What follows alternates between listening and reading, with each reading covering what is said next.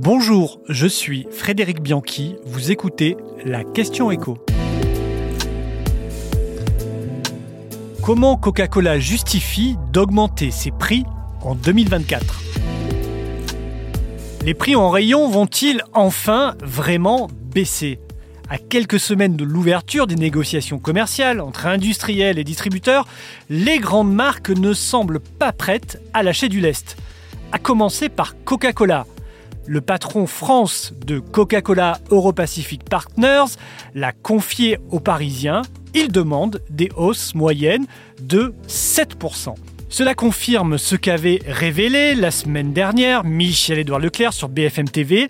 La plupart des tarifs des grands industriels pour 2024 sont donc orientés à la hausse entre 5 et 10%. Alors ce n'est que le début des négociations, les distributeurs vont faire en sorte de faire baisser ces prix, mais il sera difficile d'envisager de réelles baisses de prix pour janvier prochain. Coca-Cola en tout cas assume de réclamer des hausses de prix.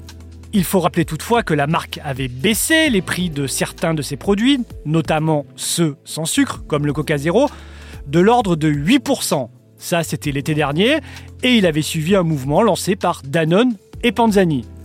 Mais pour l'année prochaine, la marque réclame à nouveau des hausses. Des hausses qui seront toutefois ciblées. A priori, les produits sans sucre, comme le Coca Zero, devraient être épargnés, de même que les produits familiaux, comme les grandes bouteilles de 1,75 litre, que la marque souhaite conserver en dessous du seuil psychologique de 2 euros.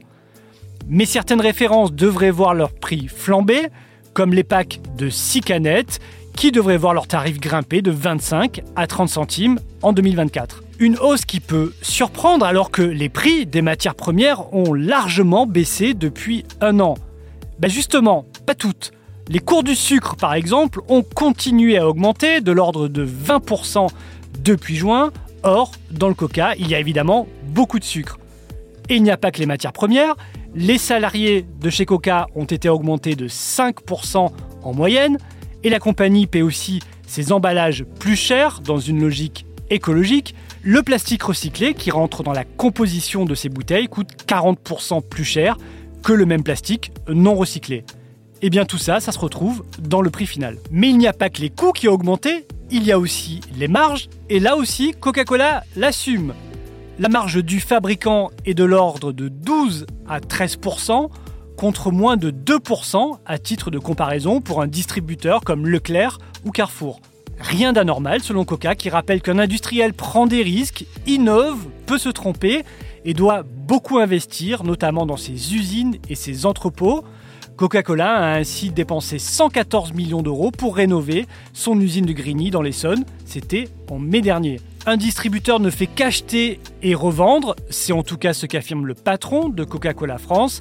Pour Coca-Cola, donc, la marge est le prix du risque. Vous venez d'écouter la Question Écho, le podcast quotidien pour répondre à toutes les questions que vous vous posez sur l'actualité économique. Abonnez-vous sur votre plateforme préférée pour ne rien manquer et pourquoi pas nous laisser une note ou un commentaire. À bientôt